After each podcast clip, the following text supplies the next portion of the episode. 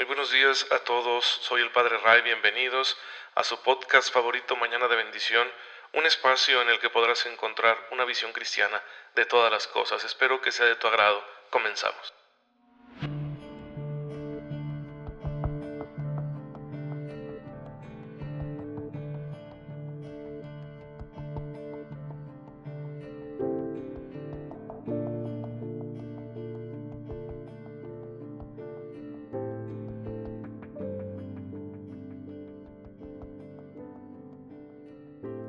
Muy feliz martes, queridos hermanos. Bienvenidos a su podcast católico favorito. Mañana de bendición, soy el Padre Ray. Les envío un cordial saludo y un fuerte abrazo. Ya saben, mi deseo de todas las mañanas.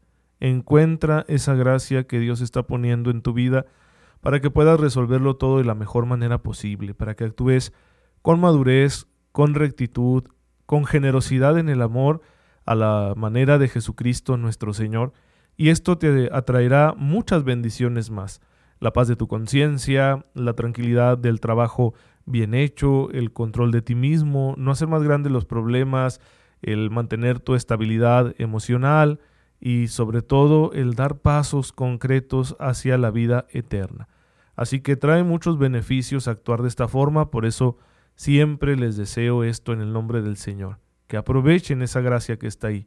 La mejor manera de agradecer esta ayuda a Dios nuestro Señor pues es aprovechándola, aplicándola en nuestra vida concreta. Y bueno, para que nos sintamos inspirados a actuar de esta manera, especialmente cuando hay circunstancias adversas, la Iglesia nos presenta de manera continua a los santos, a aquellos hermanos nuestros que precisamente en situaciones muy complejas, en medio de contrariedades o de persecuciones, supieron actuar de esta manera, supieron ser santos, supieron ser heroicos en el ejercicio de las virtudes humanas y cristianas, porque aprovecharon la gracia de Dios, no lo hicieron con sus solas fuerzas. Bueno, pues eh, esto fue lo que vivieron dos grandes santos, eh, son beatos, aún no han sido canonizados, pero yo he leído la historia de ambos y, y la verdad es que me ha gustado mucho. De allá del siglo XVI, en Francia, cuando la reforma protestante se había anclado muy fuertemente en esta región, eh, en este país, en lo que hoy es Francia, porque eh, desafortunadamente esta división produjo unos conflictos más allá de los debates religiosos, es decir, se convirtieron estos conflictos en luchas armadas y tristemente muchos católicos eh, tomaron las armas contra sus semejantes por esta división en la fe. Bueno, la reforma de tipo calvinista que había penetrado en Francia dio lugar al movimiento hugonote, así se les nombraba a los eh, franceses que habían pasado al protestantismo. Y pues, eh, sin embargo, eh, en algunas regiones ellos se hicieron con el poder y fueron los perseguidores. y cometieron actos atroces en contra de la población católica.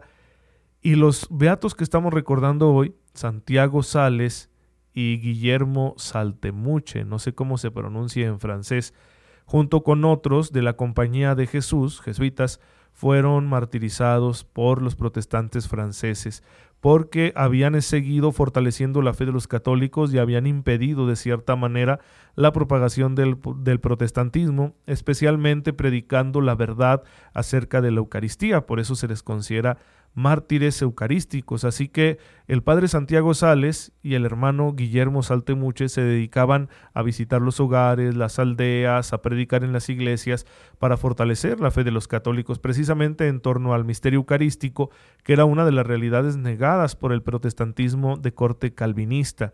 Y esto les costó la vida fueron apresados, interrogados, se negaron a abandonar la fe, se negaron a abandonar la región, entonces después de su arresto los ejecutaron públicamente en la plaza de la ciudad de, no sé cómo se pronuncie en francés, Aubenas. Y pues por eso los consideramos hombres de Dios, están en la gloria. Y qué difícil es cuando como católico te tocan estas circunstancias. Qué difícil cuando incluso el edificio religioso en el que se ampara en gran medida la fe personal se viene abajo por la persecución o por una crisis interna. Muchos lo hemos experimentado. Y sin embargo el Señor nos va a seguir pidiendo fidelidad.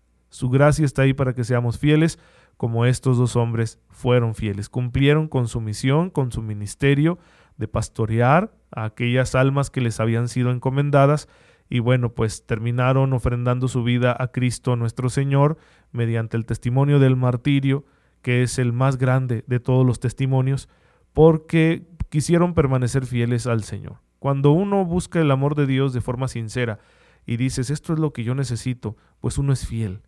Cuando estamos buscando otras cosas, aunque digamos exteriormente que buscamos el amor de Dios, eso abre la puerta a la infidelidad, pero cuando nuestra verdadera motivación es esa, es decir, yo, yo amo a Dios, en Él encuentro mi todo y estoy dispuesto a darle mi vida en donde Él me lo pida, pues entonces todo fluye de manera santa y la gracia de Dios actúa con poder y se nos permite incluso hasta dar un gran testimonio como el de los mártires.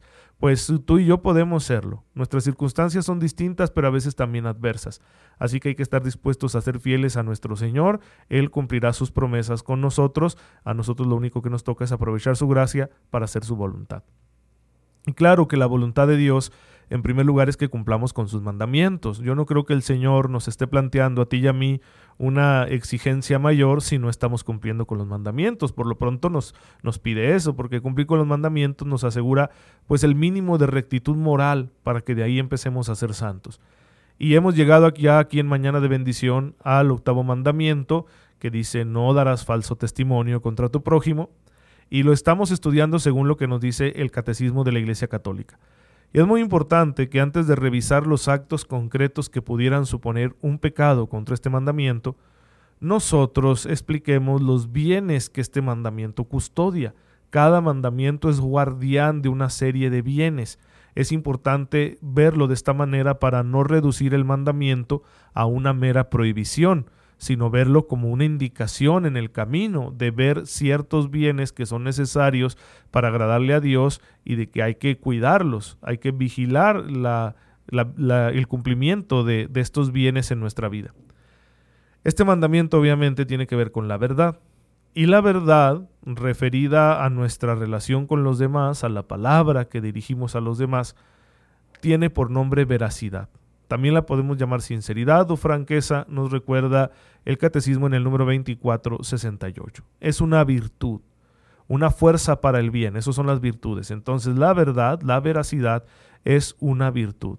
¿En qué consiste? En mostrarse transparente en los propios actos y en las propias palabras, evitando la hipocresía, evitando la simulación, evitando el doblez, las dobles intenciones. La transparencia significa pues que no te estoy engañando, esto es lo que soy, esto es lo que quiero, esto es lo que te estoy diciendo. No pretendo como que dominar tu entendimiento para hacerte creer otra cosa. Y esto es muy necesario para la convivencia social, para la vida humana en comunidad. Por eso decía Santo Tomás de Aquino, los hombres no podrían vivir juntos si no tuvieran confianza recíproca, es decir, si no se manifestasen la verdad porque esta veracidad, esta transparencia suscita la confianza. ¿Dónde va a empezar uno a desconfiar? Cuando te des cuenta que hace falta esa transparencia, que no te están hablando con la verdad. La virtud de la veracidad, dice el catecismo, da justamente al prójimo lo que le es debido. Observa un justo medio entre lo que debe ser expresado y el secreto que debe ser guardado. Implica la honradez y al mismo tiempo la discreción. Es muy importante ver esta virtud de la veracidad de esta manera. No se trata de que a todo el que te cuestione, te pregunte algo, tú tengas que decirle todo. Porque muchas veces no es necesario, muchas veces no estás en posición de decirlo, muchas veces no te corresponde decirlo. Oye, ¿es cierto que fulanito hizo esto y esto otro? Y eso que te están preguntando puede afectar su fama. Y tú dices, pues no lo sé, y eso no es mentir, o no te lo voy a decir. Y eso no es mentir, no es atentar contra la verdad, porque porque no estoy en posición de decirlo. Podría afectar yo gravemente a alguien si lo digo, pero eso no significa que yo esté engañando, al contrario. Yo lo que estoy haciendo es protegiendo el derecho a la buena fama que tiene mi hermano, estoy evitando una indiscreción. Y eso es bueno, es precisamente parte de ser veraz. Así que se le puede decir a alguna persona cuando nos pregunta algo que no debe saber, que no le corresponde saber, se le puede decir claramente, no te puedo decir nada de eso. Y listo. ¿verdad? No más. Si preguntan alguna cosa que sí corresponde, ¿sí? Oye, este, está rota esta cosa aquí en el trabajo, eh, ¿quién lo hizo? Y ahí puedes decir la verdad, fui yo, ¿sí? Lo siento, ahorita recojo y reparo, o dime tú qué procede. Ahí sí, porque le es debido al, compañero de trabajo, al superior, etcétera, esa información le es debida porque tienen ellos una función en ese contexto. Así que tendremos que discernir, ¿sí? No se diga, por ejemplo, entre cónyuges, entre las relaciones familiares. La esposa, el esposo tiene derecho a preguntarle a su esposo, ¿dónde andabas? Y el esposo o la esposa puede decir tranquilamente en tal lado con tal persona, ¿sí? Y esa transparencia va a generar la confianza. Si tú te acostumbras a mentir, a ocultarle al otro, bueno, pues entonces eso va a generar desconfianza y estaríamos ya eh, haciendo peligrar una relación que es muy importante. Un consejo práctico para los esposos es, es cierto, a veces dices dónde andabas y el otro se molesta. Bueno, si te parece que se molesta sin razón, díselo. Oye, te estoy diciendo la verdad porque quiero que nos sigamos teniendo confianza. Pero, ¿por qué te molesta si no estoy haciendo nada mal? Estoy haciendo algo justo, algo bueno. Por, ponerles un ejemplo así muy práctico que los sacerdotes es muy común que lo escuchemos, pues el esposo que le dice a la mujer, pues a qué vas tanto a la iglesia y empieza a tener celos, ¿no? De, que le están siendo infiel. Hay que decirle al esposo, oye, ¿quieres saber qué pasa? Ven conmigo. Yo no ando haciendo nada malo y siempre te digo dónde estoy, te digo cuando estoy en la iglesia, te digo cuando estoy en el Santísimo, te digo cuando estoy en el grupo de oración, te digo cuando voy a la catequesis. Si te dan celos es porque tú quieres, tan fácil que es que me acompañes y te des cuenta que no está pasando nada malo pero sí mantener la confianza, porque en cuanto empieza uno a ocultar cosas, la confianza viene a menos. Entonces, el mandamiento que estamos viendo protege la veracidad como virtud y la veracidad protege la confianza. Así que esos son los bienes que están custodiados por este mandamiento. Por eso el Señor nos invitó a vivir en la verdad. Vivir en la verdad es vivir en la simplicidad de una vida conforme a su ejemplo, ¿sí? Y por eso eh, San Juan en su primera carta, primera de Juan 1.6, nos dice lo siguiente, si decimos que estamos en comunión con Él y caminamos en tinieblas, mentimos y no obramos conforme a la verdad. La veracidad, esta virtud que protege el mandamiento, nos ayuda a estar en comunión con Dios porque nos evita el traer cuentas pendientes. Nos hace estar viviendo el momento con total tranquilidad. Estoy buscando amar a Dios con rectitud. Como soy débil, limitado, pecador, cometeré errores, no los niego. Es mi verdad y acepto mis responsabilidades. Qué tranquilidad y qué orden en la vida cuando nosotros vivimos de esta manera. No tengo necesidad de calumniar a nadie porque no soy rival de nadie. No tengo necesidad de poner en mal a mis hermanos. Soy discreto con sus cosas porque no veo por qué invadir su privacidad y no veo por qué exponerlos, porque no, no estoy en competencia con nadie. Al contrario, a mí me gustaría que si alguien conoce mis fallas, pues también me protegiera de esa manera ante el espacio público. Igualmente, cuando alguien me pregunta algo que es justo, le digo la verdad. Si la pregunta es justa, yo digo la verdad. Si, oye, tú escribiste esto, pues sí lo escribí te das cuenta que está mal, ah, pues yo no lo había visto de esa manera, no era mi intención y asumo las consecuencias. Esa tranquilidad de vida que procede cuando estamos actuando con verdad nos ayuda a ser muy felices aquí, humanamente hablando, y por supuesto nos permite una comunión con el Señor, porque la persona que miente va a ver sus mentiras interferir con su relación con Dios. ¿sí? No, no va a ser una relación plena porque especialmente si miente de forma deliberada, a veces llegamos a mentir por miedo, ¿no? Por vergüenza. Pero quien miente así de forma deliberada, quien calumnia, quien está engañando a sus hermanos, ¿ustedes creen que eso no va a interferir con su relación con Dios? Un Dios que es veraz, un Dios justo, un Dios que no nos miente, que no nos engaña, por supuesto. Así que si queremos conseguir la rectitud moral en nuestras vidas que nos permita ser santos, pues es muy necesario que nosotros aprendamos a vivir en la verdad y por eso es importante cumplir este mandamiento. Señor, te damos gracias porque tú eres veraz con nosotros. Ayúdanos a vivir esta misma veracidad a ejemplo de tu Hijo en todas nuestras relaciones y en todas nuestras circunstancias. Él que vive y reina por los siglos de los siglos. Amén. El Señor esté con ustedes. La bendición de Dios Todopoderoso, Padre, Hijo y Espíritu Santo, descienda sobre ustedes y les acompañe siempre.